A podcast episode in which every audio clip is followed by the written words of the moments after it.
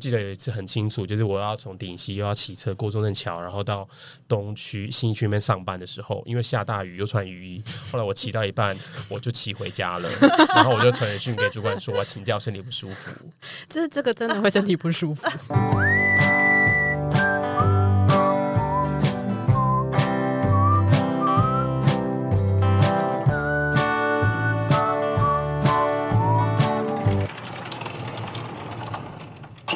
叮咚，欢迎来到地方阿姨便利店。本节目由 Off Book 言外企划监制放送。今天这一集呢是阿姨杂谈的特辑。那我们现场邀请到了两位。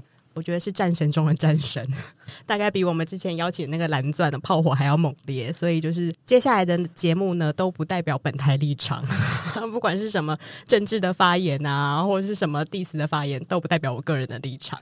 好，那今天这一集的特辑呢，其实最近有一个很红的节目叫做《台北女子图鉴》，那我想大家就是对他的评价呢，就是也不用我们再多说，因为等一下会有人 diss 他们到死，所以 我们不需要特别介绍。那呃，今天邀请来。这两位来宾呢，其实要跟我们分享他的北漂人生。那这两位其实呢，按照我们科普林怡山，就是《台北女子图鉴》女主角林怡山的结果，她大概会是跟我们同样年代，在一九八四年到一九八六年出生在台南永康吉娜。对，那在二零零二年到二零零四年左右呢，会出现在大台北地区，其实也是跟我们这样子的。呃，人生的历程其实是一样的。那我们希望透过这个节目呢，来回味我们真实的北漂人生。那今天来的两位战神代表呢，我们要好好来介绍他们出场。那首先第一位，我们来欢迎台中的小镇海线女子。那她从台中北漂台北二十年，那其中有三年在苏州跟上海工作。我们欢迎东娜。嗨，Hello，我是 Donna，我不是战神，等一下那一位才是。好，我们紧紧接着，因为他已经忍不住了，我们赶快欢迎我们高雄的 City Boy，然后一样是北漂台北二十年，然后其中有两年也在上海跟东京。我们欢迎 Ken 酱。嗨，大家好，我是 Ken 酱。那今天很荣幸来到地方阿姨的相谈室，希望等一下可以聊出一些火花喽。没有火花，我们会把麦克风全部都让给他。好，那我自己个人呢，是从台北哦，屏东北漂台北大概十八年左右，那也有一年曾经在东京工作。那所以其实我们今天想要在聊北漂人生的这个故事里面呢，除了台北这个我们又爱又恨的地方以外，我们还会再增加，我们其实已经都到外地上去工作了。其实也跟林一山他在新加坡，就现在应该第九集吧，第十集也是。到了外地工作一样，我觉得这是我们这一代人的很多的宿命。就其实我们在工作的场景不只是会在台湾这个岛内而已，这个国内，对，我们还到了海外去。这样，那首先我们先来聊聊，就是两位的话，一样跟林一山都是传播行销背景出身的吧？来，先来聊聊看，你们怎么会想要来台北念书的理由呢？大学就上来了吧？对啊，我想我们这个年。年代年纪很多，应该就是十八岁上台北的、嗯、的生命旅历程啦，这样子。嗯、对，那呃，但我比较不太一样，是因为我刚刚有提到，就是我不是传统定义的台中人，就是我的我是因为父母工作关系，所以在台中出生长大。嗯、但是我很多的亲友都是在其他的县市，所以其实台北对我来讲不是一个全然陌生的的城市，这样子。对，然后但是因为我自己。呃，会到台北跟我想要念的专业很很大相关，就是我其实一直都很对对新闻啊传播是很感兴趣的，嗯、所以呃那时候其实你到台北的这个选择是很自然而然。对，自然而然，因为其实没有什么选择，因为念传播真的，我们三个都念传播很刚好。对，但传播就是有政大、世新、辅大跟文化，哪一个学校在也也是台北以外？有中山、中正，还是有很多其他的学校。我完全忘记那些，就是当年不是我们对手的学校。战神坏人，这一集有高红安来吗？哦，sorry，sorry，不是高红安。对，所以呃。我觉得在那个年代的，就是传播媒体所有的总公司都在台北的情况下，嗯、你的资源、你的机会、你的呃想要未来发展，觉得这个产业比较有发展机会的这个愿景，就都在台北。所以我那时候就是大学第一志愿就直接填就是猫大这样子，对，就希望说，哎，有可以上的话就，就就就上台北。那如果没有办法去，我也很喜欢台南，就是其实对于北台北这个城市，并不是呃直接觉得啊，我好向往想要上去，可能跟林一山的状况有一点点不同。但的确，我也觉得要到台北就可以做我呃想要做的事情，学我想要学的东西。嗯，对对对。那另外一位来自猫大说，今天一定要讲台语的这位高雄 City Boy。是这样子，金贡好不？我夸你王要贡。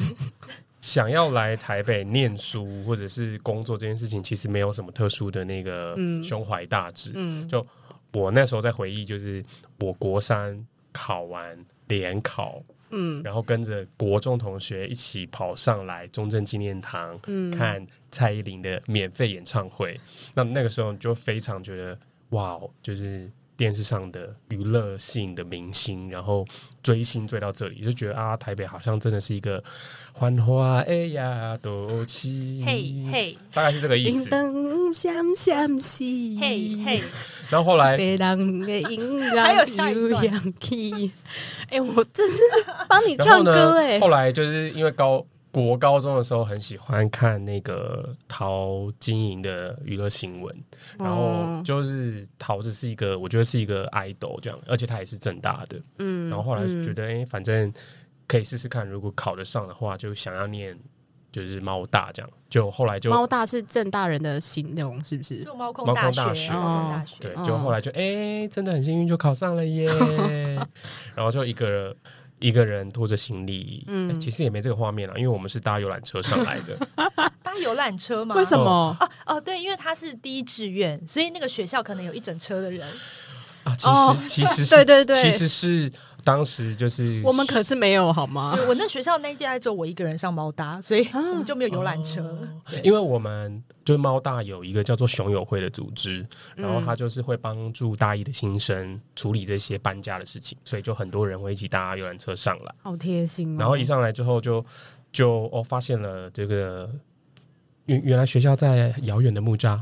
对，然后冬天天气非常的冷，寒风刺骨。真的，我觉得对南部人来说，台北的天气真的是很鸡耶，就很湿，然后很冷，嗯、很常下雨。嗯、那几年真的很很难适应，就是这样子的天气气候这样子。嗯、然后反正那时候也觉得哇，好不容易可以来到这个大都会，对对，然后就会。跟一些同学朋友，我觉得大家都是相同的经验，就会开始挖掘这个城市，嗯、因为它很陌生，那相对很新鲜。你居然用“挖掘”这两个字？对啊，就是田野调查，田田调。对啊，你刚刚讲话都没有这么温柔哎、欸。你不要开麦克风之后就讲一些人话好不好？然后，然后就可以回想啊，第一次跟同学去一零一的那个回忆非常的强烈，就哇，这个真的是。天呐！全世界最大的巨雕就已经落成在台北市。然后，因为我们在木栅生活的关系，所以我们都会搭遥远搭。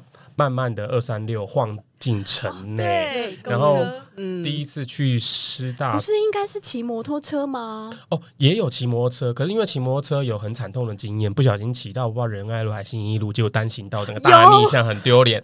后来就变得就是骑车，就是只是在那个木栅走跳这样子，嗯、对。嗯对，然后那时候就是去到师大之后，然后就第一次吃到那个阿诺可丽饼，就哦 天哪，fancy，那个心情就是都还印象深刻。然后当然还有就是一直久久闻那个二十四小时的书店，对然后就跟着学长姐吧，还是跟着同学就一起去，就晚上就觉得自己啊是个文青什么的，然后就跑到。书店那边看书啊，看人啊，这样，我觉得这个是一开始的台北经验里面最强烈的。嗯，对，嗯，哎、欸，我觉得一零一应该是蛮多大。大一新生就是中南部大一新生上台北会去做跨年这件事情，所以会留下很强的印象。因为原本都在电视上面看嘛，是。然后不管原本有没有憧憬，你在那个现场去看一个这么高耸的建筑物，然后啊烟火，然后在那种呃新年跨过去的那个时间，跟同学一起自由的在外面，我觉得那个。那个经验是超难忘记，嗯嗯、而且我一现在还记得，我有一次就是第一次去一零一跨年，就跟大学同学。我也是大一的时候跟同学去跨年，一定要去一零一跨年。因为大三、大四你就不想跨了，嗯，你就会在家里睡觉，或者是在家里，就是比如说朋友来家里煮火锅，对，或者是或者是大一、大二跟你去跨的那个人，后来就分手了，这也是你，也是有可能。嗯，然后然后那时候你就会遇到很多。呃，比如说手太多人，然后手机没有讯号，对，然后一一不小心，我当时是跟朋友走散，所以我是自己独自迎接那个新年的烟火，就是哇，这就是台北的感觉，嗯，嗯对。所以我觉得其他经验当然也很新鲜，但我觉得一零一会是一个蛮象征性的的的建筑物。嗯，对。他刚刚讲到那个单行道骑摩托车这件事情，我就是完全就是骑上单行道，而且也是在仁爱路，而且你知道那时候我还想说，哎，我发现我骑在公车道哦，然后我还公车就在我后面追赶我，然后我还回头，就在回头的那一刹那被那个监视录影机摄下来，就拍照下来，然后把那个就是。就是违规的那个记录寄到我屏东老家，然后我妈看到那个，她气疯了。她说：“你违规就违规就算了，被人家照到那个车牌号码就算了，你为什么连 人的脸，对，人脸都一路被一记，就是那个画面都就直接送到我妈手里。我妈就觉得你这有够丢脸的。所以我觉得摩托车这件事情也也是，就是我们好像有很多就是关于骑车的回忆，可以再讲聊一下。大家对于台北这件事，你们一上来的时候。除了刚刚讲到机车啊，然后一零一啊，还有什么样其他的回忆吗？我我觉得有一个对照组可以讲，嗯，就是当时班上的同学，我们班大概一半以上都是台北人。你们班也是吗？我以为，嗯、因为我那时候也是世新，嗯，世新几乎哦都是那种，嗯、比如说，如果你不想要去。其他县市念书的台北人一定会会填的学校哦，所以我们我们班几乎超过不只是五成了，大概是七八成以上都是台北人。我们班也非常多，然后他们几乎很少有人骑摩托车，嗯、他们都是靠捷运跟公车代步这样，当对他们来说是一个很习惯的工具。嗯，对，所以那时候就会有会那个骑车要去。夜唱啊，或者是去那个夜冲，夜冲，而且去猫空，猫空就是要靠那个有靠那个有车 有摩托车的中南部同学。对，但我觉得机车这个东西，它是中南部就是上来的孩子们都会跟父母争斗的一个项目，因为你不会，当然也有人是一开始就获得一辆机车，但应该很多人一开始是没有的。我是一开始没有的那个人。对，然后这样子，因为你的同学有的人会有嘛，所以谁可以被他载？就是一个 人品考验的时刻，就拥有一个机车钥匙。因为那时候大家如果印象中有一些呃团体，比如说什么学生会或者是一些呃社团，他们会出去玩，然后就会盘点谁有车，然后谁要被载，嗯、然后我们那个年代才有抽钥匙啦，什么之类的。嗯、就是机车商号是一种就行动的权利，因为很多人可能没有，就还没办法。嗯，对。可是因为他是跟熊友会，就跟高中特别紧密的、啊。像我们我自己来到台北，我是真的有一种那种孤苦无依的感觉。哦、因为我其实我的同学几乎都没有念什么台北的学校，虽然就是他们可能还是会选择念中南部的学校，除非就是他真的有考上了很好的志愿，对对，所以他才可以到台北念书。所以我其实我第一开始来到台北的时候，真的完全就靠自己。然后就是虽然有亲就是亲戚在台北，可是。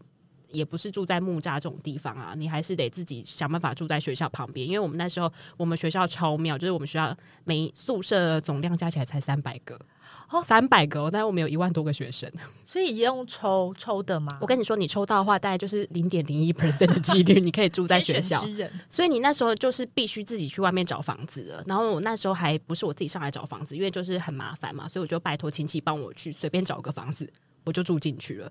所以我觉得那个那个台北的记忆一开始对我来讲有一种很克难的感觉。然后你看到来到这个世界上，虽然就是同学都感觉穿的真的是非常的华丽，你知道吗？他们可能身上会穿名牌也有，对。然后或者是比如说，你知道穿着博肯就觉得天啊，他长得好，就是很帅气的一种代表。然后背着那个 Ralph Lauren 的那个皮的包包，对，然后就觉得哇，这原来就是台北人的样子。所以应该是说，如果你一开始有住到宿舍，可能会是另外一种，嗯呃，有一个紧密的关系。对，跟我觉得跟室友也是，因为像我有我唯一只有一个朋友，他有住到宿舍里面去，然后他就会觉得他跟其他的同学比较能够交流。对，就是可能不是同系的，因为我们真的就是才三百个嘛，然后所以就是等于说你可以跟其他系的朋友变成好朋友，因为大家都是同样从南部上来念书，或者从不是台北的地方上来念书的人，那个关系就会更紧密。不然的话，其实。来到学校上课啊，那个跟同学之间都还不是那么熟悉，其实很陌生呢、欸。嗯，其实我觉得住宿，因为像呃，就是我们学校是女生人很多的，所以其实大部分呃中南部上来的朋友都会去住宿舍。嗯，然后因为系上其实会有台北的同学跟就是住的中南部的同学嘛，所以住不住宿舍会自然的让就分成两派，对，分成两群这样子。嗯、其实之间也不是感情不好，感情也是很好。可是其实因为你有的人是下课就必须要回家，因为他在学校没有地方待。嗯，然后住中南部的人就可以回去睡午觉。嗯，所以其实当时会我们会觉得，哎，让我们觉得中南部的就是同学有宿舍住，好像就还蛮不错，在学校有家这种感觉。嗯、然后你就有室友，嗯、然后室友不管跟你感情好或不好，三号你们都是一个房间里面的人，可以 share 一些今天遇到什么事情，就有人聊个天这样。嗯、对，我觉得那个要有一个支持跟支撑很重要。哎，你点头如捣蒜。没有，因为我跟室友都不熟。你住学校吗？哦，也会有这种哦，就是宿舍里面有一个是人家不想跟你跟你玩吧？你都在外面玩吧？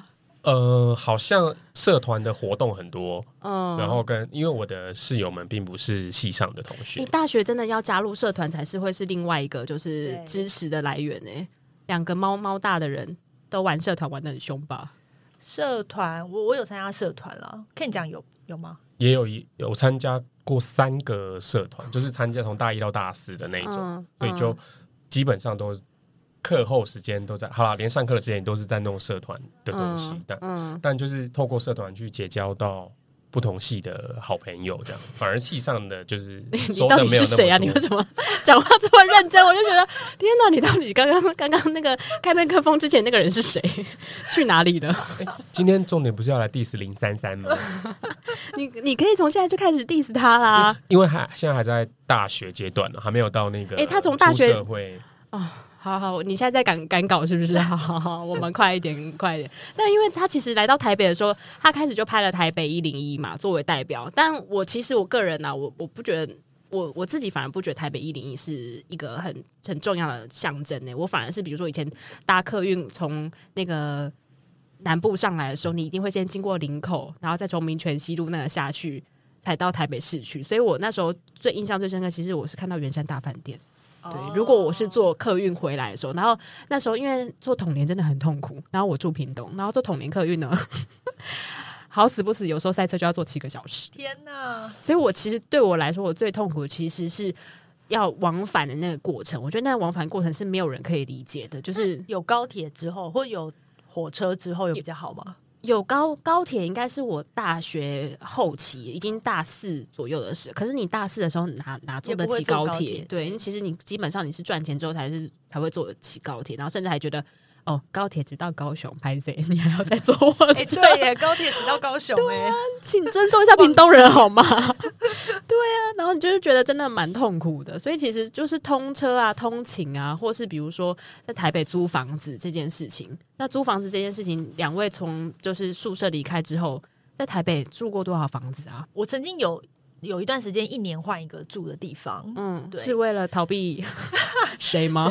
没有追债，不是，哦、没有，因为其实你租房子，大家租房子你都知道会有各式各样的原因，可能是房东突然房子要收回去，他要卖了，或是如果你跟别人 share house，就是另外一个人不租了，所以你可能只剩一个人或两个人，就是凑不齐，所以你要去找不同房，就是房间数的房子，或是你换工作，然后你想要住的离公司比较近。嗯等等等，或是你跟室友处不好，想要离开这个室友，都是有可能。对，但是我一开始是因为那时候大学在学校住宿舍嘛，后来就没抽到，嗯，因为我们也是会有没抽到的，因为就是要让出来给学弟妹这样，嗯。嗯、所以好像大四吧，就突然被告知说，好，你现在要离开学校去找一个房子窝这样子，嗯，然后我印象很深刻，它是一个五千块的雅房，嗯，就觉得不是零三。比零一三那个可能还更糟。总之，它就是一整间，然后房台湾房东很爱把它隔超多间，真的真的。然后留一个跟你说这是客厅，但其实就是一个走道这样。然后一定会有蟑螂在那边跑来跑去的地方这样。然后那一间可能就是七个房间用一个厕所。我们我一开始住的那个房间也是这样，而且我还是木板隔间。对，一定是木板，因为它原本的水泥隔间没那么多。对啊，水泥，然后新的房隔间又不用真的水泥，就算轻隔间也可以，但是他们偏偏都用木板，因为这样可能他就觉得比较便宜。对，然后我们之前也是大概住隔了六个房间，然后住了七个人还八个人。哦，对，还会有情侣一起住的。对，就很猛。我觉得。好吧，可能叠在一起睡还是怎么样？我我要分享了，是不是？对哦，就是以前住这种小雅房的时候，最喜欢的就是听隔壁房在那边打炮的声音。我我跟你因为听得一清二楚，那个隔音很差，不是都是女生住吗？没有，我说会震动。哦，我刚有动吗？不是不是，我只在回应你。好，就继续聊啊，没有什么重不重来的。因为就是会听到打炮的声音，很清楚。可是因为通常都是女生自己住吧，但因为我们其实会规定不能带男男伴回家，男伴只能就是室友的，就是共识。嗯，对，对默契啊，对对，对，就算我们好像都是男生为主，但男生就是有些男生会带女伴回家，女伴回来这样子。但你是带？那时候很少带，因为那时候的房间就是很寒、很很烂，然后可能隔音也不好，嗯、然后就会觉得就会觉得啊，还是去对方家好了，比较高级的。然后就是从那个时候开始认识了台北的不同的地方，台例如哪里？那时候好像约约约，一开始有约到中永和，然后也有约到什么永康啊，哎，又是永康，又是永康。对，因为讲到那个租房的话，我们现在就跳到那个出社会之后，嗯，因为毕竟大学的时候还是有，你大学四年都住在学校，大学四年都住在学校或学校附近，嗯，对，但是基本上都算学区嘛，就是他那边也都是租给大学生在念的，嗯，然后出社会之后，后来呃退伍完之后，哎，我要当兵，然后我就住在。顶溪就是永和这样，嗯、然后在那边住了五年多。嗯，那后来呃，跟其他的朋友聊才知道，哇，很多北漂族，不管是从哪里来的，台北、台中。呃，台中啊、高雄啊、台南啊，或桃园什么，大家都其实会选择住在当时的中永和，嗯，因为那个时候就十几年前，它的房价相对便宜，嗯、然后可能就是三个朋友、四个朋友就挤在一个公寓里面这样，嗯，然后去上班一定是到台北市区，然后每天早上就是骑车，然后忍受那个塞车的风霜，然后有时候下雨啊什么的，然后就会一可能骑车就要通勤个半小时、四十分钟，那如果塞在基隆路上，又是一段悲剧。嗯，然后我记得有一次很清楚，就是我要从顶溪又要骑车过中正桥，然后到东区信义区那边上班的时候，因为下大雨又穿雨衣，后来我骑到一半我就骑回家了，然后我就传讯给主管说我请假，身体不舒服。这这个真的会身体不舒服，因为骑车我之前也是通勤，呃，骑摩托车的时候也是要经过那个基隆路，我觉得经过基隆路真的就是地狱，没有别的。对，然后那里又小，然后又塞车，车很多还是车非常多，然后就是每等一个红灯有没有？就是红绿灯了，然后骑到你可以过那 那条马路时候，刚好又变红灯了。对对，然后公车又很多，嗯，然后就是你要一直闪公车，很闪公车，然后公车也在闪你，然后也有其他的一些那个赛车选手也会在早上的时候练车，所以大家都会穿梭在不同的那个空隙里面。对，所以早上其实很常骑摩托车。会戴口罩嘛？当时因为怕那个什么沙什么的，嗯、然后其实心其实都一直骂脏话，其实真的有骂出来。嗯，就是如果又被人家突然按，或者前面的人突然停这样，所以情绪就会比较不好。嗯、然后一到公司就会立刻就先冷静个十分钟，再打开电脑。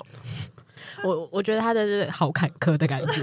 我自己没有住过中永和，我我这十几年来都住在文山区。我就是这辈子绝对不会离开台北市的人，因为住我觉得住在新北的交通的通勤条件，我觉得其实蛮差的。所以我那时候怎么想办法，我都会就是住在文山区，因为文山区的房价其实相对比较便宜。因为整个大台北地区我看过最便宜就两个区，一个是文山区，一个是万华区。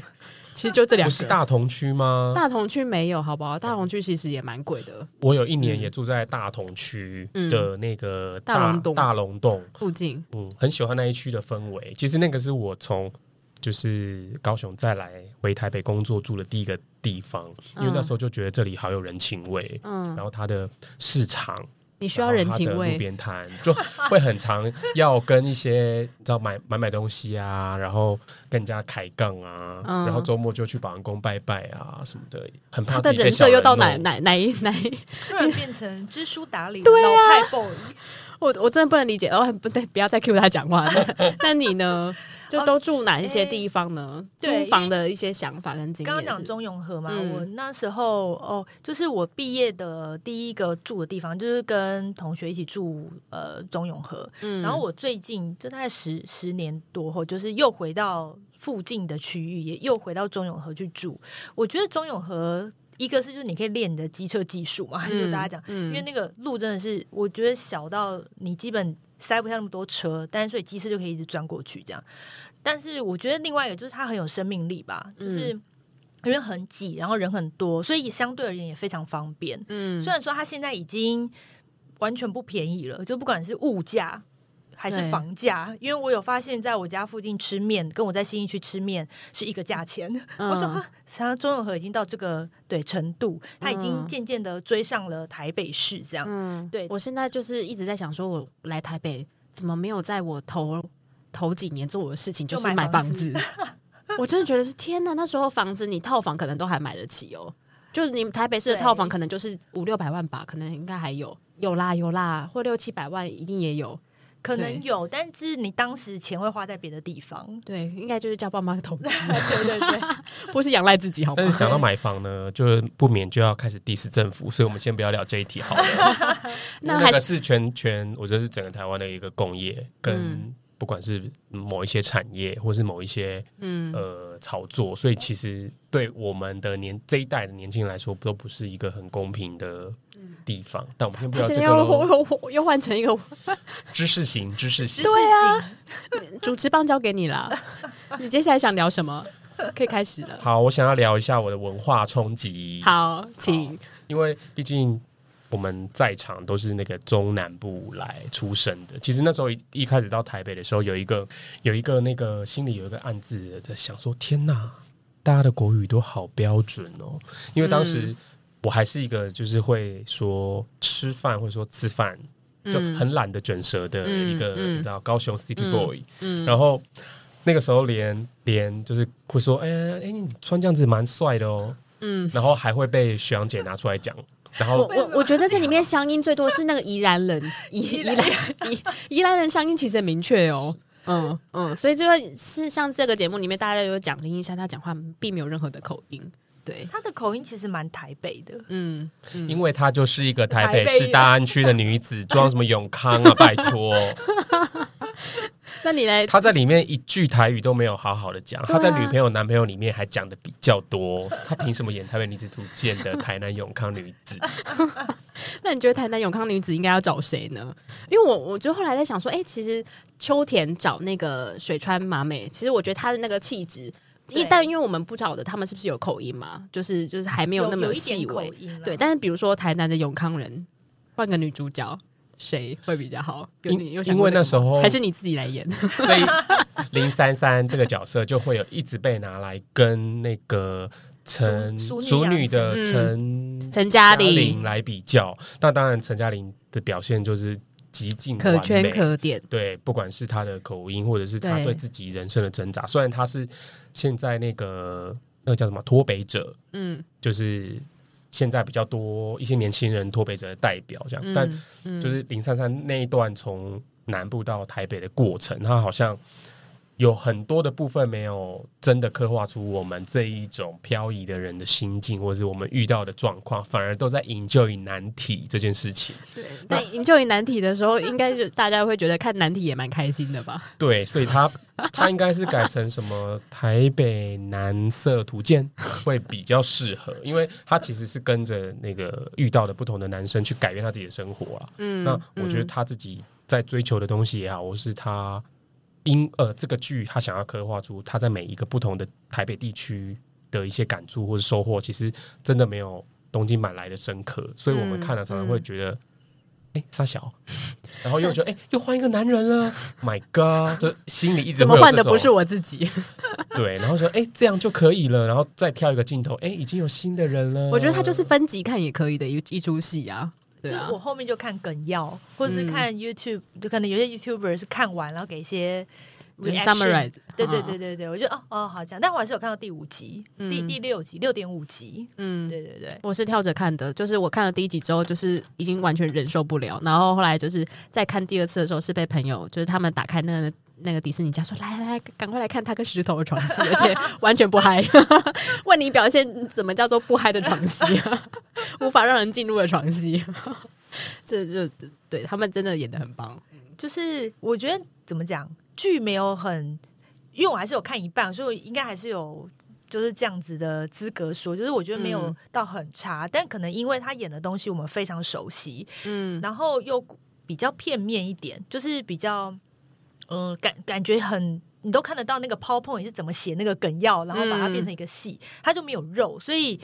我觉得《东京女子图鉴》，因为我有看，我我觉得某个程度，虽然那是东京的故事，但我得到的共情跟就是呃感触，可能是大于来看就是林珊珊的故事。嗯，因为林珊珊的确很多故事，她她口白真的太多了，就是用讲的，但她应该用演的。嗯、对，对，然后口白讲出来又道道地地的外省二代。我刚刚说的什么？就他的口音啦，我觉得很多人真的是说，就是他们上来之后最感受到最大的差别，其实是口音的那个文化的冲击。而且他真的不应该设定在台南，因为台南是一个对自己文化骄傲的地方。嗯、就像如果《东京女子图鉴》他设定是京都来的女生，可能也会觉得很不合理。就是为什么会想要到台北这样子，这么憧憬台北？台南明明自己就非常会骄傲自己的文化，嗯、对啊。我们就是说，其实他应该设定，比如说更。更乡下的地方，或者是其他的设定，可能会比较有说服力。嗯，非常同意。而且那个时候《东京女子图鉴》，它第它是从秋田吧，我记得，对，秋田。然后他第一个去到的地方就是三轩茶屋。你你是不是很爱三轩茶屋？还住过那里？因为我在三轩茶屋有住过大概半年的时间，嗯、所以它里面有很多的场景，我那时候看的时候非常的熟悉。因为其实才、嗯、那时候才刚从啊、呃、东京离开，好像才两年。嗯、对，那其实。三圈茶屋对于呃很多东京人年轻人来说，其实现在是一个很偶像类的地方，嗯嗯，嗯新的咖啡馆啊，嗯、然后不同的一些呃新的品牌的连锁店什么的，其实是有的。那我可能觉得对于。呃，想要从乡下来到大都会打拼的女生来说，三轩茶屋是一个比较好的入门的地方。嗯，但其实它已经算蛮 fancy 的。那、嗯、三轩茶屋如果比喻于台北的话，你会把它定位在哪个地方？以前刚去的时候会觉得三轩茶屋蛮像中山站那一带的，嗯、这种也是有很多小小小巷弄，然后很多街边店啊，很好逛，然后也算是有生活感的地方。是，嗯，但中山现在也都是。对啊，中山好像不会是刚上台北的人就可以待的地方。对啊，就像刚上台北人不会居住在真正的台北永康街一样。就想说，天哪，谁住得起台北永康街？还跟就是这个，应该是想跟台南永康有个 echo 啦。就像很多人其实后来会在讲这一个剧里面，就是这个女主角她的人设就一点都不清楚。东京的人设是我想要成为一个让大家都羡慕我的人，嗯、所以我就是要发光发热，我要用尽一切不择手段。嗯嗯但是台湾版的零三三完全没有展现出这样子的气魄，嗯，她好像被迫去接受每一个选择，嗯，我工作上面的选择，对，我感情上面的选择，我不知道我自己要什么啊，我想要的应该还是什么什么，就到最后她好像突然一夕之间就变成了一个女强人，变成了一个可以住在大直，然后跟张孝全交往做爱的一个。你知道社会精英没有，他三十岁就是社会精英了。在在遇到张孝全之前，就遇到了别别人，就是遇到了林柏宏。在林柏宏之前是根石头。对，就是我们自己在看这出剧最妙的一点，就是说到底是哪一个公司的行销可以在三十岁的时候 睡骗这些人，然后可以有这样子的收入，然后过着那样子的经济条件跟物质的生活。其实我觉得在台湾。我希望他们可以去科普一下这些行销的薪资，可能他的心愿啦，可能他的心愿，心愿就因为东京女子她有一个心愿，就是三十岁的时候她要在惠比寿广场在侯府送吃饭约会。两位在上台北的时候有这个心愿吗？就是在台北一定要做的事，对，一定要做的事情，就你你酱油吗？我那时候想这一题想很久，但是因为我本身就是一个软烂软烂废物，就我没有特别设定台北对我来说的目标是什么。嗯、但是那时候就想说啊，呃，可以在台北，然后有一个稳定的交往对象，然后下来班一起去逛个夜市，吃吃东西，嗯、吃吃必比登，就觉得那个是一个很日常的幸福，所以不会把它当成什么特别的目标。嗯，对，嗯，对啊。可是如果是说像你这样讲，就是。如果其实不需要这么明确，这个地方对你一样有这么有吸引力的话，那林云山他也可以这么无知跟无脑的在 游走在，就是游走在这个城市里面呢、啊？那你觉得他还缺了什么东西？在一开始上来台北的时候，很难回答，是不是？还是你就是想要 diss 他而已，没有别的？他没有缺什么啊？嗯，他他就是什么都不缺。他看了，你看这一路上，他是什么都不缺。他该努力的时候，他就很努力，就会有人给他奖赏。然后那就是不啊，我知道他要转变的时候，就会有男人出现，跟我们的真实的人生一样，因为我们其实什么都缺啊，对吧？哦，哦，嗯，或者是说，就是我同意 Ken 讲讲，就是林珊其实不缺，因为他也不缺好朋友，嗯、就是所谓支持系统，不管是家庭的或者是老老老朋友的这种。那你说他对？另一半也完全不缺嘛，嗯，你要每一集都派给他一个新的男性，然后工作工作也不缺啊，你有看到失业吗？《熟女养成记》里面还有失业吧，但是林珊珊完全没有失业。你不知道，对于北漂的人，如果失就是没有工作，正职工作其实压力超大，真的。你那个房租，我们现在房租都是一万块以上起跳的，你你就要先规划，你还是会想要休息，但你就会把它。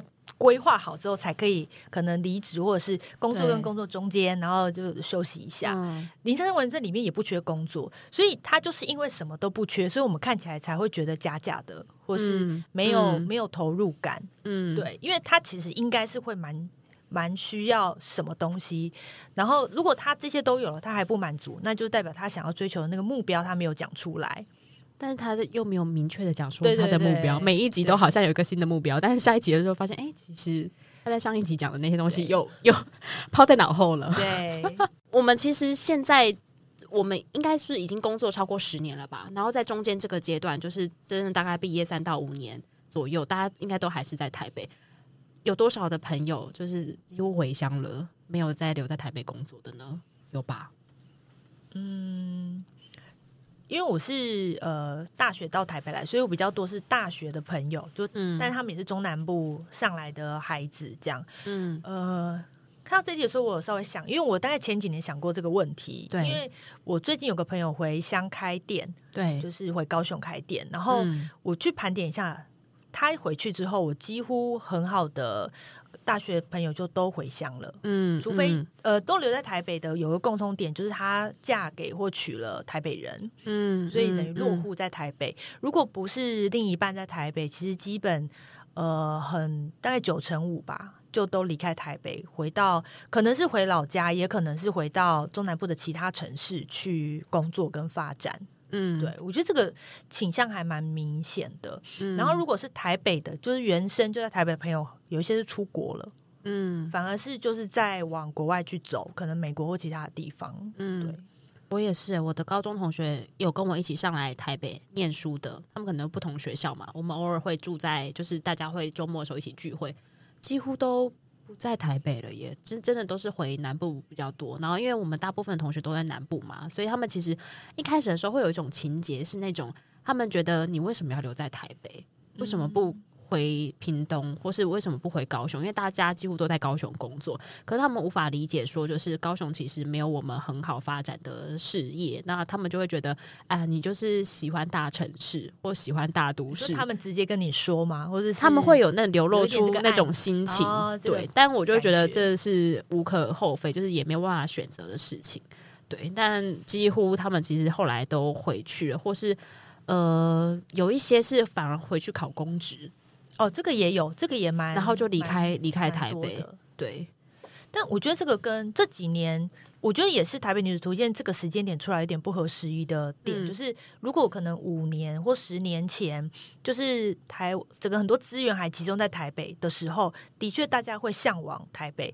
但因为可能近年很多的地方创生或者是地方的，嗯、不管是文化性的东西或其他的东西，就是各个地方都试图要找到自己的骄傲，好像在台北要做的事，在其他的县市越来越做得到的时候，然后当你的物价也又比较低，那好像就觉得离开台北也、嗯、也不错。所以在这个前提下，你又看到台北女子图鉴一直去用口白式的说啊，台北很好，台北很好，就觉得哎，这是哪个这个价值观已经完全已经超乎这，哎，它有点慢慢了一点。嗯，对，对对。但我知道他们剧本开发好像早期其实，在二零一六一七，哎，一七是东京嘛，一七的时候他们就开始。台版的就开始做开发的前期的调研了，oh, okay. 但我不晓得为什么中间拖了这么多年，然后现在才上这个剧。我觉得可能跟疫情也也有点关系，因为疫情的情况下，你很就不能移动嘛。嗯、那你某个程度本来你在台北很大的一个优点就是你可以自由的移动，你可以出国，你可以比如看表演或者去很多地方，那你可能这是在你的老家可能还没有的。但因为疫情这些东西都没有，因为因为不能办活动或者是什么的，就你等于被关在可能你那个狭小的住的地方，嗯，然后反而好像回老家还是比较，因为疫情可能也没那么紧张，或者是住居住的空间比较大，好像反而比较好，会有有一个这种阶段性、暂时性的一个比较出现，嗯嗯，我的。身边的人其实比较没有像你们有那么多人回乡，嗯，就是也是我自己的朋友啦，主要都还是集中在呃台北，然后更有部分像刚刚 Donna 讲的，已经在国外了，不管是在呃美国啊，或者是中国其他的地方。那我自己觉得，其实对于跟跟台北的感受好了，因为呃，其实我觉得台北很像是一个。一天到晚吵架又冷战的恋人，嗯，可是你还是会想要回去他那边，相爱相杀，对，因为你已经习惯了很多东西，嗯，但是这个习惯不代表就是对的，因为每个人有每个人自己不同的选择。那、嗯、因为我刚好前一阵子我其实，在北漂这么多年前，真的有一个时间回到高雄住了几个月，嗯、那就其实也会很想说，哇，我跟这个很陌生的老乡。那我要重新认识他，嗯、你反而会很害怕吧？其实我是很 open minded 的去感受他的。举例来说，哦，今年高雄从一路从灯会、嗯，文博会、设计展、打狗季，他不断的用很多策展行销在 promote 这个城市。嗯，但其实住在那边跟呃你来从外地去参加活动感受其实是不太一样的。嗯、那你可能。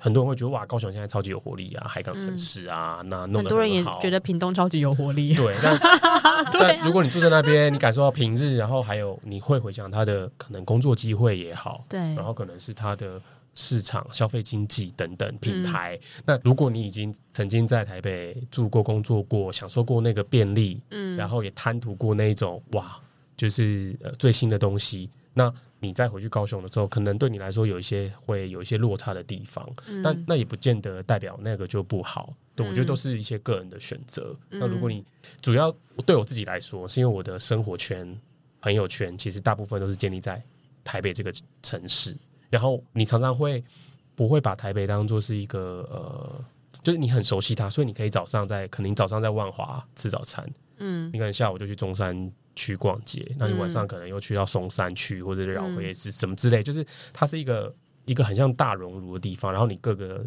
地区都会有，可能会有朋友，可能会有你爱店，然后你的 Google Google Map 上面全部都是 Mark，嗯，可是你在你在你的家家乡可能是高雄，可能是台中，你可能找不到几间 Mark，然后你也不会去那些很有名的观光景点，嗯，对，我觉得就是台北变成你生活的地方，然后你熟悉它，你适应它，即便你。很爱骂他，他天气很糟，即便这个城市充满了你跟前任们的痕迹，然后即便某一些痕迹，某一些就是对啊，什么痕迹，就是一些爱过的痕迹，相杀相杀过的痕迹，就是太多回忆了。这样，然后因为我们这样加起来，其实大概快二十年在这个地方这样，然后当然中间有几年在国外嘛，但你通常就会会有一种哇，我曾我在这边其实活的时间好像都已经。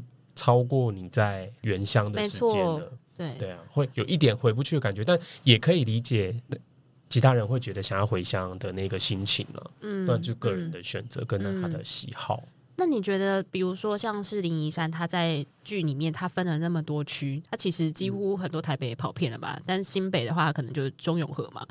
对你们来讲，现在这些区域的分也已经不是很重要了吧？其实。因为就你刚刚来讲，其实你你你的生活圈已经早就布满整个大台北了，它就对你来说其实是比较如常的生活。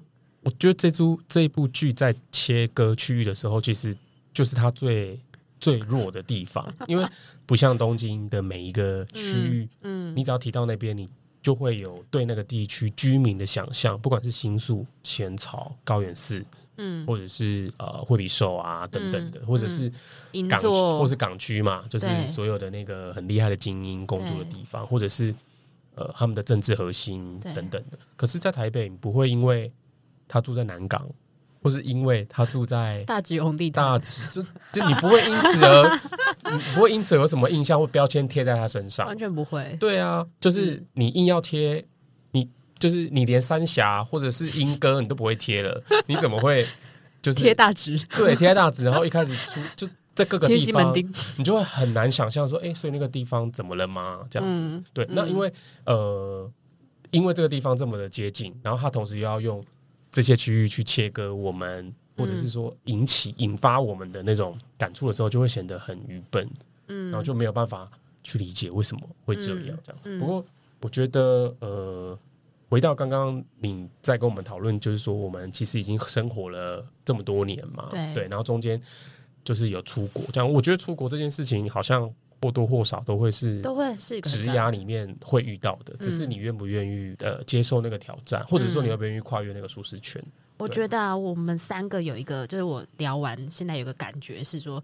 因为现在大家可以很自然而然的在台北认为台北是一个很好生活的地方，是因为就是我觉得曾经在国外工作的那个那个那个感觉，已经那个包含那个工作的压力也好，然后包含那个在那个大的都会环境，它可能是比台北更大的地方，上海也好，东京也好，比台北大好几倍的那个状态生活之后，你到台北之后你就觉得哇，这里。很舒适，很宜人，很快乐。其实台北已经算是真的是很宜居的都市了，倒不会我们再用这样子的一个想法去看待台北这个地方。两位要不要聊聊？就是我，我觉得就是那个剧，它应该设一个年代啦，比如说两千年的灵异山，嗯，有啊，它有设啊，它有设吗？对啊，所以我们科普结果是，但是问题是它两千年的它，哦，还真的也不像两千年的它。哦，好吧，对，因为这个感觉会是在可能我真的是大学时候。嗯，会有的，比如说啊，台北哦，很很很向往，或者是说要要去那边做很多的事情。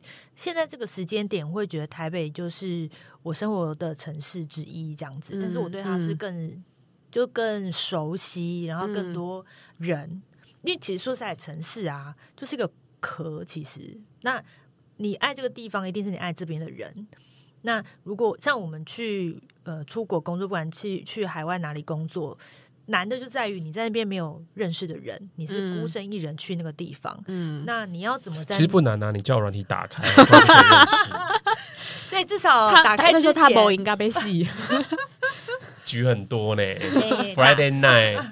你刚我听着你局很多，就是打开之前，或者是你总会有没约到的时候吧？就是三号那个跟你原生。长出来的友谊跟家家家人还是会，你需要一点时间去培养了，对。嗯、然后我觉得到国外难就难在你要重新去建立你跟那个地方的关系，然后你要安顿你自己，嗯、而且那个安顿可能是从从最小的东西开始，你叫不到计程车，打不到车，嗯、然后哦下雨，然后你你要怎么样，然后你对啊账号。申请银行账号开户可能就是一个困难，找房子也超麻烦哦。对，那时候有宿舍，对，就是生活上的杂物可能就把你压压得很扁。你隔壁那个一直指他说他房子他自己找的。哎，上海找房子真的很难，我有听说。上海找房子很多鬼屋吧？我记得很多就是假图的，对，很多假图的，对，他们的人也都假图啊，因为滤镜开那么大，就是上海找房的工具很多。但是，呃，你要筛选你自己最适合的，然后你要看很多，你才会选到。然后我那时候很幸运啦，选到一个，他其实是已经呃有室友住进去，然后他们想要再多找一位或两位室友，所以我就去找。然后因为刚好那个平台是比较多外国人在使用，所以那时候就觉得比较国际化，也比较安全，因为已经有人入住，不是直接对房仲这样，所以就也很顺利的找到了房子。但刚刚你分享的，我觉得超级正确，就是我觉得要感觉很像是。我本来是连根拔起，然后我要开始落地生根，所以很多很微小的事情你都要自己来，然后你就会经历过那个、那个、那个短期里面超级紧张啊，然后就是这一步如果没有做好，下一步就可能会延宕，然后你可能就没有办法如你的所愿去完成你要那个入开始住，然后开始工作的一些事情，这样。嗯，我觉得前期通常都比较难，但是。一个月过去之后，我跟你说，如鱼得水，软体打开来，酒吧约起来。那我跟你说，他这个是不正确的，他这是其中一种在新城市生活的方式。对，但是很多人在新城市的时候不一定会把软体打开，他就是就是处于一个就是真的需要很多同伴，需要很比如说同事的支持也好，就是那个支持系统真的很重要。不过我那时候就是去海外工作。的时候，我真的有一种回到当时上台北嗯的感觉，嗯，就是。呃，因为我其实是外派嘛，所以跟我当时要上台北念书有点像，就是你不是完全没有认识的人，你也是有一些，嗯、但是有很多事情你要自己去面对，嗯，然后完全不熟悉的地方，这样，所以。有一种十年那什么，十年磨一剑，不是、嗯、十年一梦，什么 大梦初醒？大梦初醒就是回到了十年前打拼，但是你已经多了十岁，嗯、那种呃重新开始，重新再来。我觉得任何选择离开原乡到台北，或者是从台湾到其他国家生活的人，其实都非常勇敢，嗯、因为有可能会失败，但是也有可能就长出新的花朵。对，那但是到底。呃，多久才会长出这个花也是很难讲，对，所以我觉得，呃，因为“北漂”这个词其实是一开始讲北京嘛，嗯，就是中国其他乡呃城市乡城乡镇的人到北京去生活，上京，上京，对对对。嗯、那用在台湾，我是觉得稍微有一点点，有一点点矫情啦，因为因为毕竟我们坐个高铁也没多久就回家了，这样，嗯，对，那。其实那个物理距离并没有远成那样，嗯，我觉得也许是心理距离吧。譬如说，我现在可能对于原乡没有那么熟悉，因为我可能在台北待了很久，所以我对台北比较熟。我对台中市反而没那么熟。而且，你其实回家就回家，嗯，你，你不会去家里以外的地方，对，你不会去家。像我朋友都问说，那台中要去哪里？呃，有什么咖啡厅不错？我说我不知道哎、欸，因为我回家不会去咖啡厅，我就回家、啊。就推荐他们那个。金钱豹就好了。金钱豹不是咖啡厅。哦，sorry sorry，我以为它是，我以为它是五星级的咖啡厅。对，就是景点，然后饭店，我其实无法推荐，嗯、因为那个是从外地人的眼光跟角度去看的时候，你才会找的事情。嗯、那我对台北很熟悉，因为我对台北一开始是外地人，所以我会去。呃，借 Mark 就是像 Ken 讲讲的，就我也有很多 Google Map，就是台北的对景点、餐厅等等。那个是呃，你从你就是因为不是那里的人，才会做的事情。嗯嗯，对。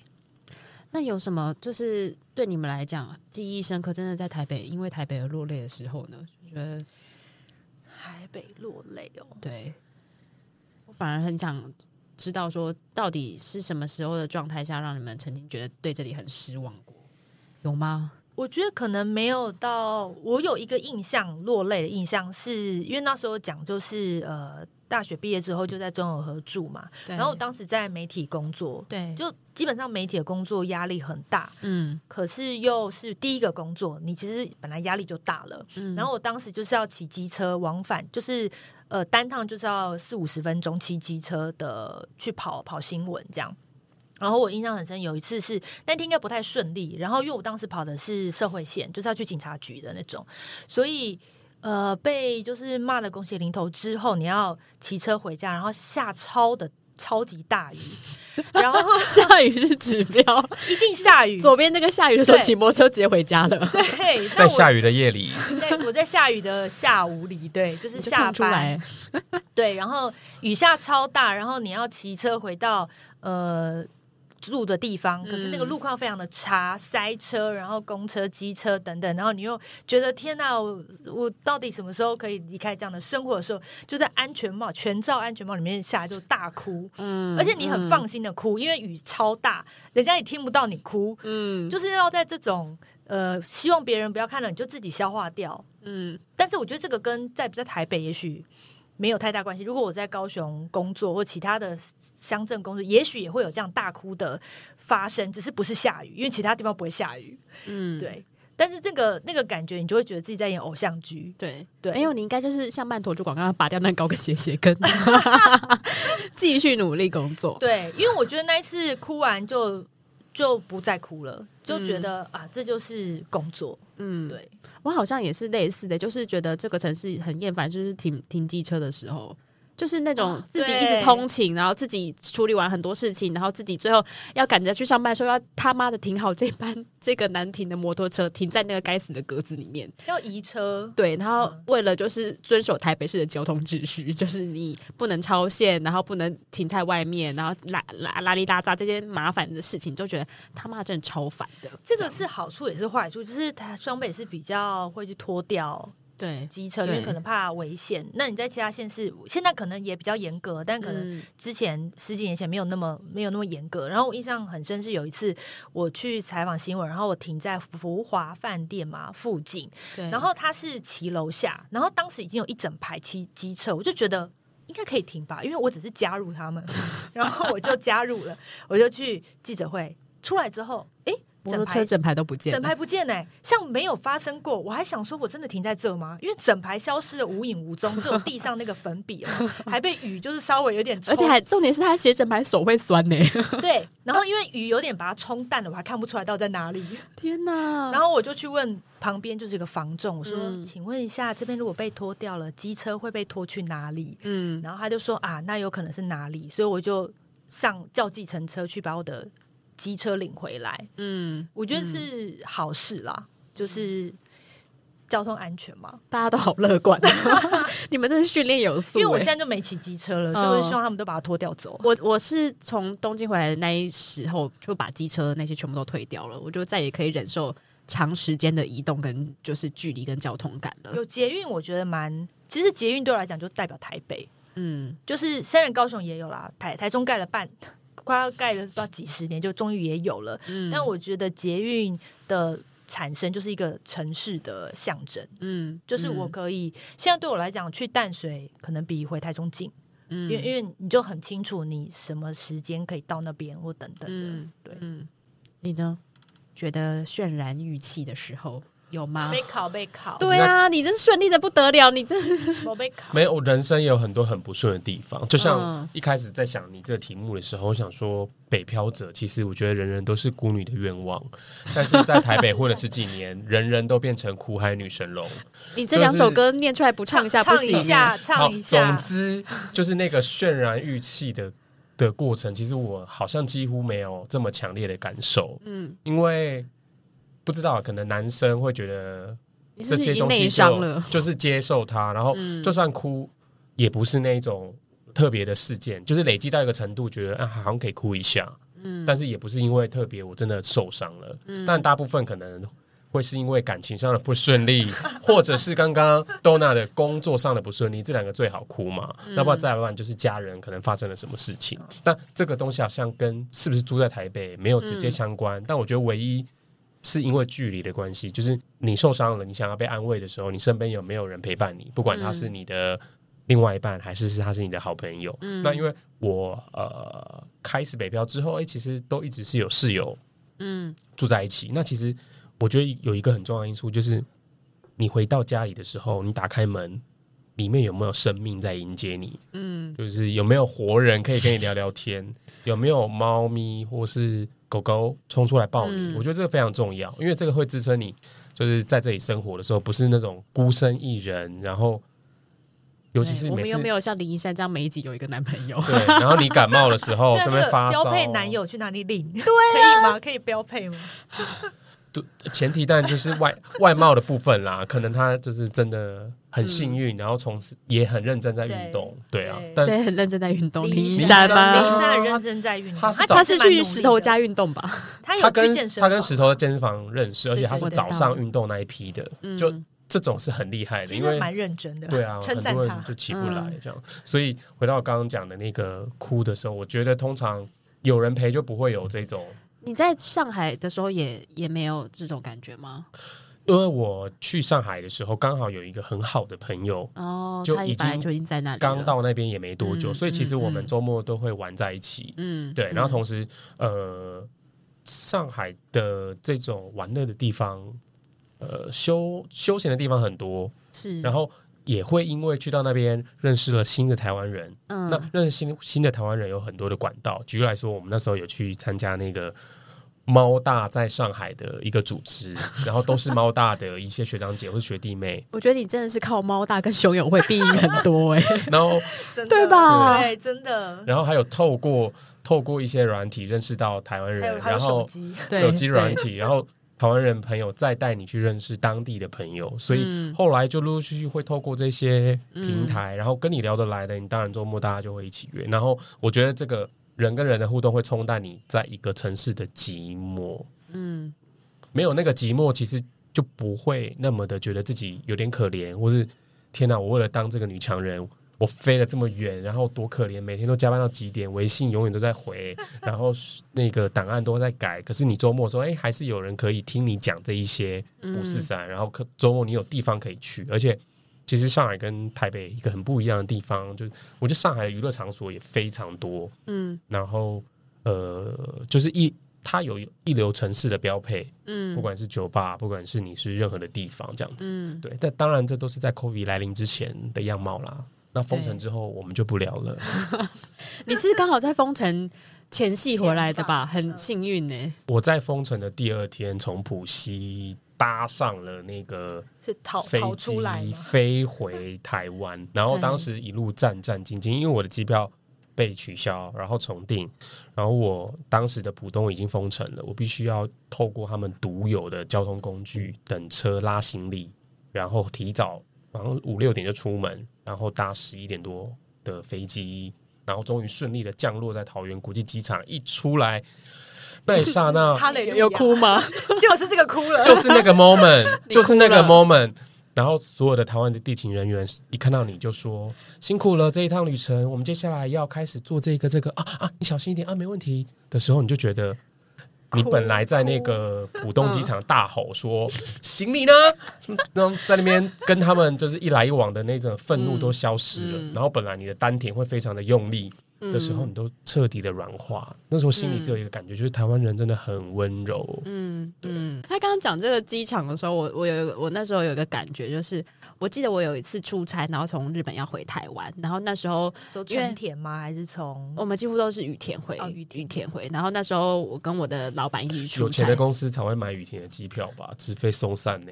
哎、欸，我们早上几点的飞机？早上通常是七时段，七点的飞机，中午之前要到那边，然后开会的那一种，很恐怖。然后回巴士在对，然后回来的时候也是时间很紧迫。然后我还记印象很深刻，我记得有一次，有一次我们搭飞机准备要回来的时候，我们在排那个要要要入关，在东京要入关。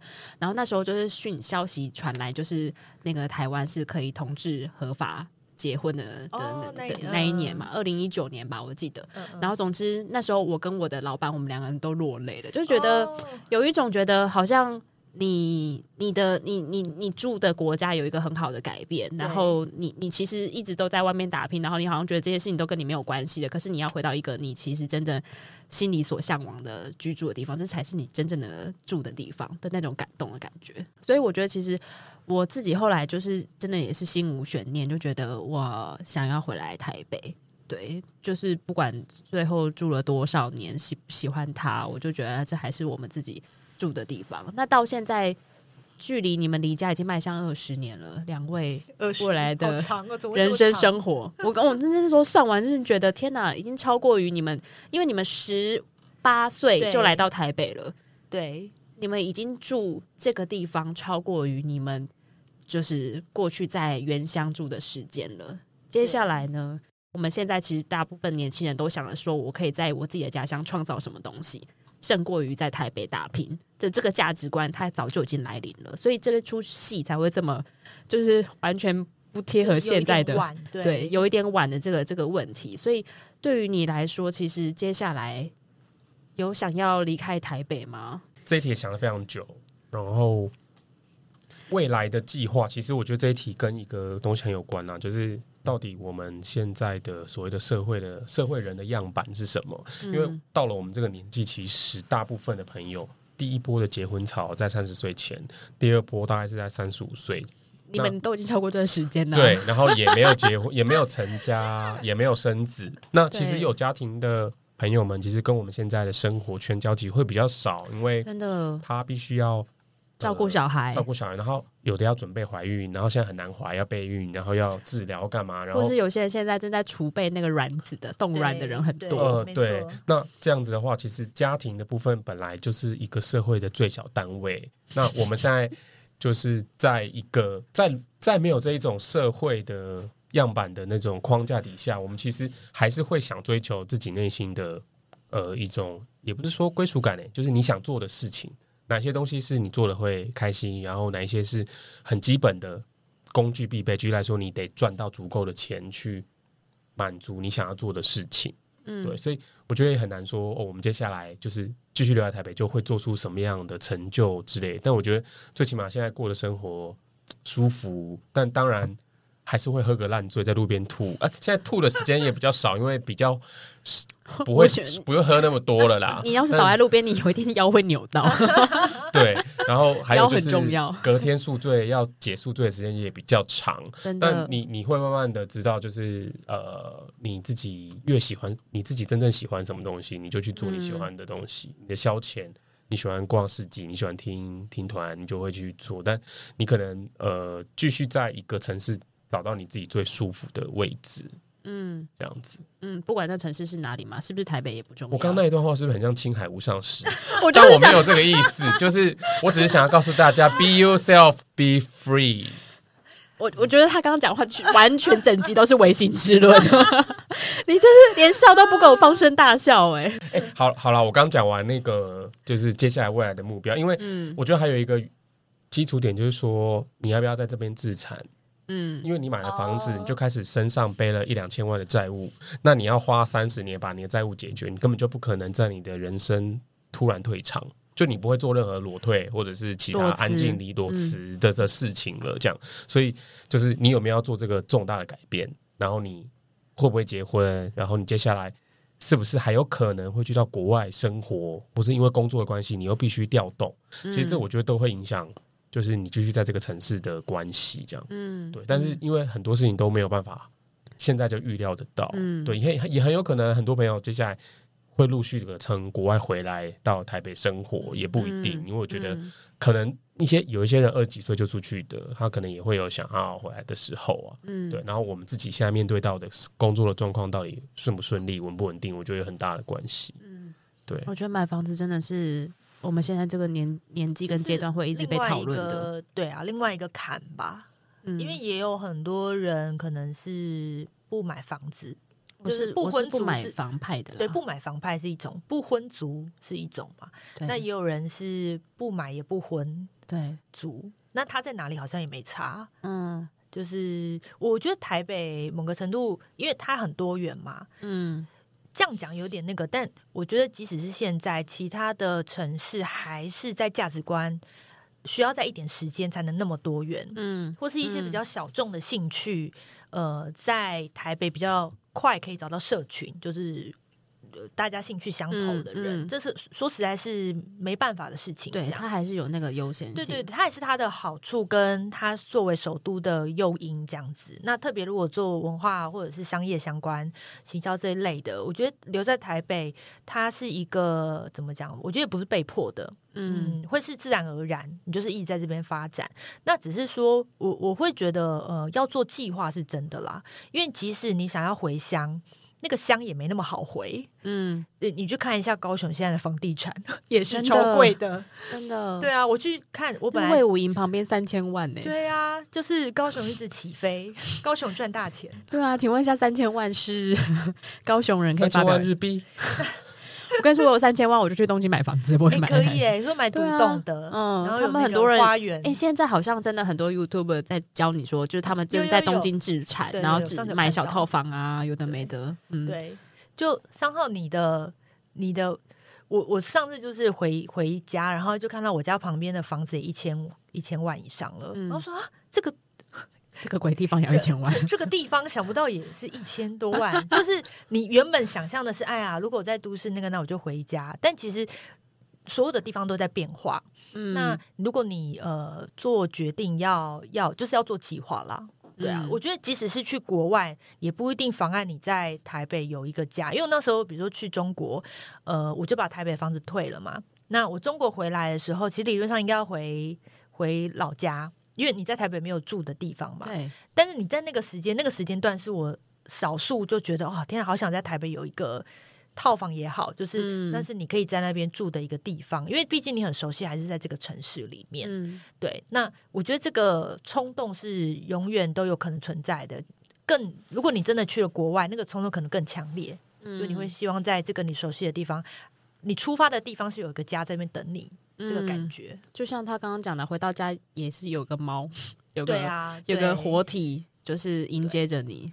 对，因为所谓的飘，就代表你有一个来源嘛。嗯，你原本在什么地方，让你飘去其他地方，所以你还是会希望你的呃，你很熟悉，比如说你最喜欢台北，你在台北是有一个据点这件事情，嗯、但是它不一定是物体啦。我觉得不一定是房子，也许是某一个人，或是某一群人，那他成为你的根那种感觉吧。嗯，对。像林一山，他的根应该就是台南帮，就是那几个朋友，每一集都出现。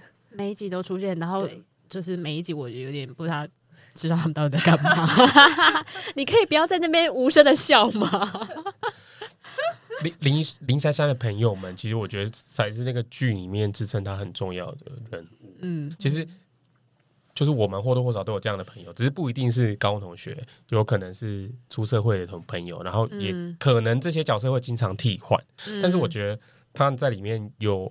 去呃聚焦一个画面，就是每当有人要发表重大的事情，每当有人遭遇到什么挫折，一定是这些朋友聚在一起去分享这件事情，不管是好的坏的哭，嗯、就是要爆哭啊，不管是呃那个要那个备胎失败什么之类的，就是会发生这样的，会有这样子的凝聚的感觉。其实我觉得那个是不管我们在生活在哪个城市，我觉得都非常必要的。嗯、然后回应到就是去到别的国家。或别的城市生活的时候，也是要需要这样子的对象。其实我觉得才会比较开心。嗯，你你好感性哦，我真的是 要哭了。对啊，我，我戳中戳重点了吗？没没有，我没有要哭。哦，我之前嗯，我看完第一节的时候就看到 Donna，然后大家在脸书上面讲说，就是就是认为台北人一个真的要就是真的那个本质会是或是他们。在意的东西或追求的东西是什么？然后或者台北人共同的特性，你那时候讲的是焦虑，对于自己的存在的焦虑吗？或是对于台北这个地方，可以再聊聊一下这个东西吗？哦，因为有看那个《东京女子图鉴》，然后因为《东京女子图鉴》，哎，刚 Ken 好像也有讲，就是呃，女主角她是踩着一个，就她想要成为羡别人羡慕的人嘛，对。嗯、但其实林一山好像没有这个关键词，嗯、然后。我那时候看看看，就是前几集的时候，其实会觉得，如果要找一个公约数或者是关键字，就是给台北，我觉得不纯粹是中南部上来在台北生活的人，甚至就是原本就在台北生长长大的人，或是女子，其实可能在这个这一代，就是呃都有焦虑的这个倾向，但这个焦虑可能是不同的事物，焦虑不同的事物，那。因为台北太多新的东西进来，然后你吸收很多资讯的时候，你会思考：我要成为这个吗？我要成为那个吗？这样。嗯、那呃，如果我们比如说我是从中南部上来，或是我原本的原乡是不是大都市？嗯，我可能留在那边是安稳的，而且呃也不会，因为你就住在家里，也不会饿死的，嗯、不会流落街头这样，而且还可以子孙满堂的。真的是，而且是提早子孙满堂，子孙满堂，而且是住在你买的房子里面，子孙满堂。对，在你子宫很健康的时候，可以大生特生。我们现在都不行了，就是生不出来。对，那那样就是一眼你可以看到尽头。嗯，嗯，那种生活是一种。嗯、那好，我们选择到城市来发展。呃，走过了很多地方，你觉得你很擅长移动，然后也非常擅长就是收集资讯啊，等等，这些都其实是眼界比较开了，等等。对。但是你现在看，你也会觉得生命是好像一望无际的。嗯，我觉得这两种情况都会导致焦虑。嗯，那说到底，可能就是爱焦虑吧。嗯、就是当你到城市来看到很多人生活的方式。而且可能对于怎么过生活有很多种不同的 model 的时候，嗯。嗯、这种也有，你可以选择在公司上班，也可以选择接案子，对，也可以选择真的就出国先念书，嗯、或者是哎就做网络上的代购，生对，嗯、生意也是一种生活的方式。那好像就会觉得，哎，那你就要一直去思考你自己想要走哪一条路。嗯，嗯，我觉得这个是林一三该思考的事情，而不是有一直换男友。真的，对。那我觉得这个关键字，如果他拍出来了，其实那一些地域上文化的错置，大家就没那么 care 了啦。可能还会吐槽一下，但大家就还是会对这个戏剧的核内核是有共鸣的。嗯，那因为以前的人他。好处是，他可能就结婚生子，成为一个社会呃惯常的一个 model 就走下去了，然后哎养育下一代，你只要进入家庭养孩子，就真的有非常多事情需要烦恼，然后这样哎一生就过了这样。对，那对我们一生过得好漫长，该做的事情都还没有做，人生的 schedule 完全那个 checklist 完全没有做。那对我们这一代来讲，真的很幸运，是我们可以选择要不要。嗯，但是你也知道，要去选择要跟不要，其实是困难的。对，那没得选择，没得选择的好，就是标配男友或标配就是标配孩子，标配房子。对对对对，就赶快生，赶快买，这样。嗯嗯，赶快背贷款，赶快工作，赶快。对，退休什么之类的，嗯、那当不是这样的时候，那一望无际，你要怎么去走下一步？每一步都要思考。嗯，呃、那那个戏如果有拍出来，我就觉得很棒。那现在还是，也许后面会拍出来，我不知道。后面应该就没了吧？我记得我们就是应该是播出这一集的时候，就刚好是他们完结篇的隔一天，所以其实他应该差不多的再剩个一两集吧。对，就某个程度，如果可以活得像林一山那样。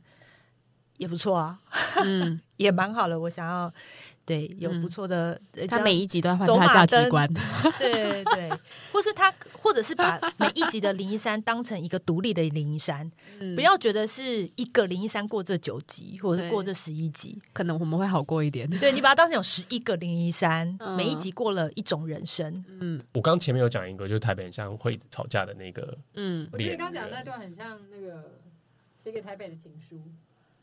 对哦，对，我觉得你写给台写给台北前任们的情书，kissy 啦。我觉得你总总算活过来了。对啊，你前面在那边给我冷静什么啊？就是我们要很公正、很中立的讲林一山的坏话。反正差不多时间到了啦。结论：台北好。对啊，最后你有还有想要讲什么吗？台北对你来说，其实。其实因为未来是一个进行式嘛，但如果现在要讲台北这件事情，我还是会回到我的台北启蒙。嗯，那谁是你的台北启蒙？就是我的两，我的什么？我的大学的台北同学们，嗯、就是那个第一次带我去西门町剪头发，第一次带我去东区吃好吃的麻辣火锅的这些朋友们，有一些可能已经再也没有联络，有一些可能久久联络一次。可是就是因为有。很像师傅带入门，让你去感受这个不一样的城市，然后认识这样子方面的台北的时候，你跟这个城市的关系才会慢慢的拉近，然后你才不会就是打扮的很俗啊，或者是你的品味什么，就是你会被影响，然后你从这个影响里面去找到自己的风格，所以会很谢谢那些朋友们，跟你一起大学一起玩的那些朋友们，然后都是他们都是台北人，然后。他们也都是台北的高中，然后都在这里生活很久，然后可以透过他们去了解，很快的了解我们那个年代的台北这样子。嗯嗯，那我觉得最后的话就是，请你唱一下《苦海女神》。我不要唱，我不要，然后这一集就差不多结束了。我不要唱，不行了，这不行。我真的不唱，形象维持形象，真的不唱。你真的不唱？没有练，因为那那首歌转音很多，我唱不好。我跟你主要是因为我觉得自己唱不好，因为那首歌转音很多。我跟你说，就算你唱不好，不会有人在意。你不要把它太 don't take it seriously。I do care。出道曲。好了，我今天很高兴可以跟地方哎，等等，再一次。我们今天很高兴可以跟地方阿姨聊聊整个台北女子图鉴跟这些北漂者的人生故事。希望所有的北漂者都可以找到自己的幸福。干巴爹！希望大家都可以像林一山一样拥有这么好的好命，他什么都不缺。